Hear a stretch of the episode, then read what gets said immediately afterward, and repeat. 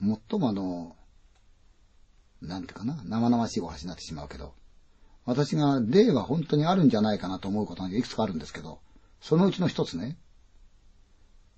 うん。我々今この大変に現代的な、近代的な中で生活してますよね。今私はスタジオで喋ってますよ。でもこういうところにも現れるんですね。私がそのラジオをやってた頃、夜の夜中にやるわけで、朝方終わって帰るんですよ。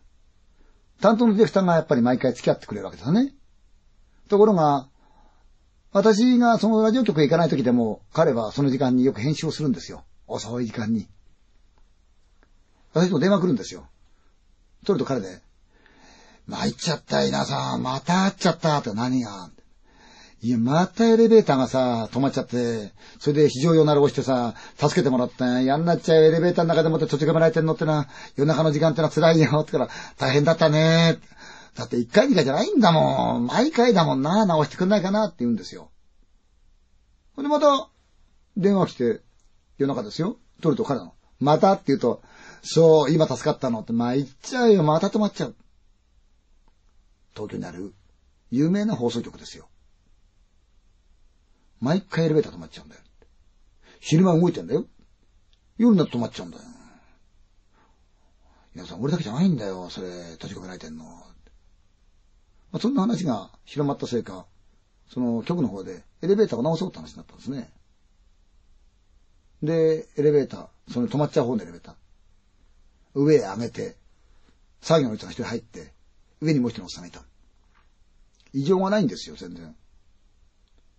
で、下へ降りてったおじさんが、こう、なんか見つけたいのって、なんかあるぞ、どうでこうでって言ってんですよね。私、その時に、割と近くにいたんですよ。昔の話ですよ。そしたら、もう一人のおじさんが、あ、そっちなんかあるぞ、あるぞって言ってんですよ、上で。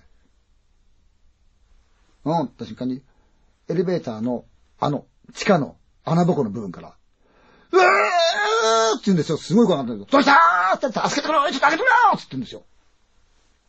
何があった？ってぼっさの顔したおっさん出てきて、お前、下に死体があるぞお前って言うんですよ。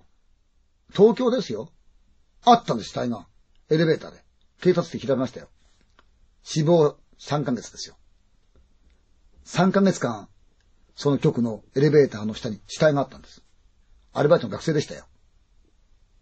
アルバイトの学生くんだから、3ヶ月ぐらい来なくても、局の人間は当てにしてないんですよね。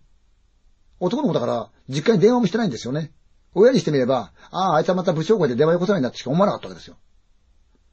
彼はそこへ怒って、助けられないまま3ヶ月、死体、あったんですよね。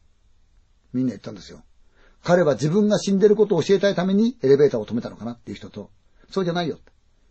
いつもエレベーター故障したんだよ。だから彼も、ちゃんと通帳して、エレベーター来てドアが開いた、乗り込んだ瞬間に、エレベーターがなくて落っこって死んだんだよ。この二つの意見があったんですよ。どっちが正しいかわかりません。でも、都会の真ん中で夜になると止まるエレベーターがあって、その下から死体が上がったということは事実なんです。